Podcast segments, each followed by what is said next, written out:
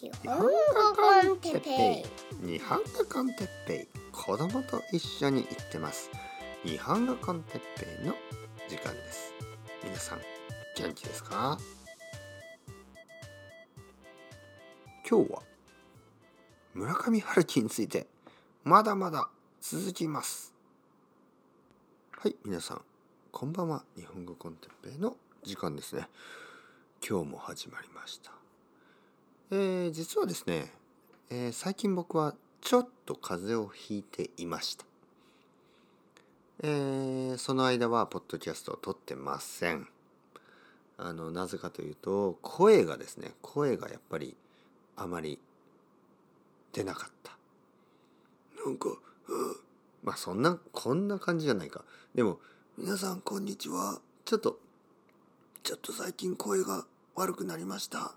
ね、みたいになってしまったのでその1週間ですね1週間の間はポッドキャストを撮ってませんでした。でもどうしてじゃあこんなにねコンスタントにポッドキャストがアップロードできたのかというとやっぱり少しストックがあったからですね。ポッドキャストを2年以上僕は続けてますけどまあ2年間も続けてるとね体調がいい時体調が悪い時なんかこうやる気がある時やる気がない時あるんですよね。たくさん話をしたい時えー、今日はちょっともうポッドキャストで話をしたくないなという時もちろんあるんですね人間だから。でそういう時のために少し元気がある時にたくさんねポッドキャストを撮っておくんですよね。というわけで1週間経ってもまた村上春樹。村上春樹についてイージえー、イージーライダーじゃないイージーライダーありましたね。あの前回読みましたけど、えー、村上春樹について続きをウィキペディアを読んでいきたいと思います。今日はですねあイージーライダーは前回の前回前の前ですね、えー、前回はまあ彼がどうやっててその小説家になったのかとかそういう話でしたね。次、え、デタッチメントからコミットメントへ。デタッチメント、コミットメント。ね、よく村上春樹はあのデタッチメントの作家と言われてました。デタッチメントというのはいわゆる社会の問題とかそういうのからデタッチして、えー、なんかこうまあ日本語で言うパーソナルなこと。ね。英語で言うパーソナルと日本語で言うパーソナルちょっと違いますよね。えー、日本語で言うパーソナルっていうのは本当に個人のインディビジュアルのなんか話そういうことですね。1994年4月ねじ巻き鳥クロニコワインワインアップバードクロニコかな、えー、を刊行第1部第2部そしてアメリカから帰る。アメリカから帰国。そしてねじ巻き鳥クロニコ。第3部観光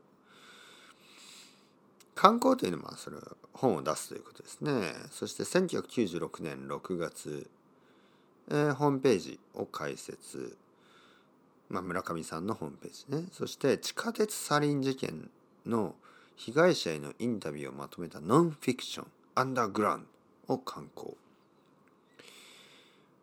それまではむしろ内向的な作風で社会に無関心な青年を描いてきた村上さん、えー、いわゆるデタッチメントの時代。から社会問題を真正面から題材にしたことで周囲を驚かせた、うん、いわゆる今までは本当に自分の問題とかねなんか自分のその好きだった女の子の話とか。そういうことを書いたりしてた村上さんが、えいわゆる地下鉄サリン事件。これはオウム真理教というまあカルト、えー、が、えー、東京の地下鉄サブウェイでサリンというまあ毒ですよね。それを使ってたくさんの人をまあ殺したり、えー、病気にしたりしたという事件ですね。地下鉄サリン事件。もしあまり知らない人はまあウィキペディアで読んでみてください。とてもショッキングな事件でしたね。でまああのそれについてのあのノンフィクションアンダーグラウンドを書いた。これは結構あのまあ驚いた驚かれたということですね。村上さんはあれ、ね、どうして？変わったのかな？うん。そしてえー、1999年アンダーグラウンドの続編でオウム真理教信者。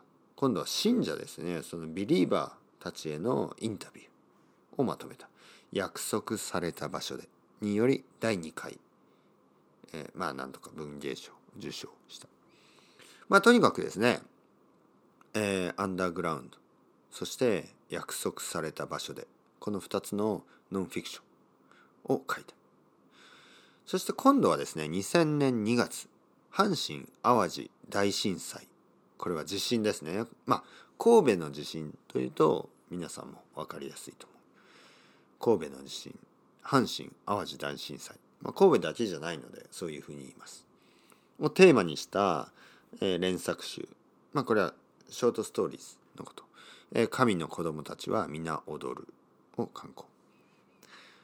でこの時期社会的な出来事を題材に取るようになったこと、ね、村上さんが社会的なことを言い出した。社会的なことを話し始めた。そこで、えー、それについて村上自身村上さんはこのようにコミットメントという言葉で言い表している。はいここは村上さんが話した言葉ですからねちょっと読みますそれとコミットメントということについて最近よく考えるんです。例えば小説を書くとき。でもコミットメントということが僕にとってはものすごく大事になってきた。以前はデタッチメントというのが僕にとって大事なことだったんですが。ねじ巻き鳥クロニクは僕にとって第3ステップなのです。まずアフォリズムデタッチメントがあって次に物語を語るという段階があってやがてそれでも何か足りないということが自分で分かってきたんです。そこの部分でコミットメントということが関わってくるんでしょうね。僕もまだよく整理していないのですが。村上さんはですね最初にまずデタッチメントいや僕は社会のことなんとか世界のことを考えたくないというそういうことをやっていた。そして次ねじゃあでもフィクションストーリーだったらいいかなと言ってストーリーを書き始めた。フィクションですね。でもなんかなんか足りない。そういうことが自分で分かってきた。そしてやっぱり僕は社会のことそういうところからデタッチはできないんだ。ということで強いコミットメントを持って小説を書き始めた。でもどうしてか。うん。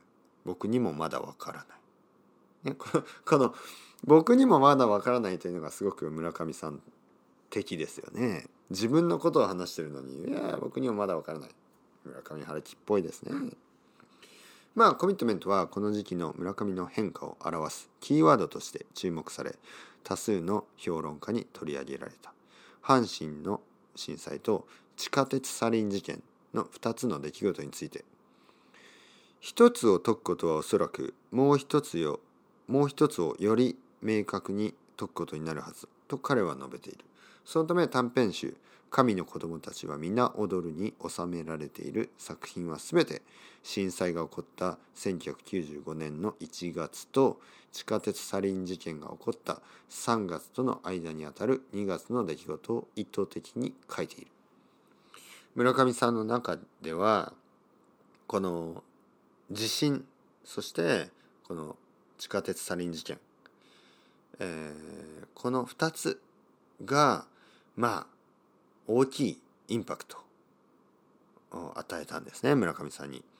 もちろんたくさんの人たち日本人や世界の人にこの2つの出来事は大きいインパクト与えたんですけど村上さんはそれをこの、えー、自分のねクリエイティビティこの創作活動の中でちょっとあの2つをねあのまあある意味リンクさせてでそれがどういうふうに、えー、人々にね、えーまあ、作品を通してより大きいインパクトを与えられるかということまあ与えられるかというよりは与えるのかということをちょっと試したということですね。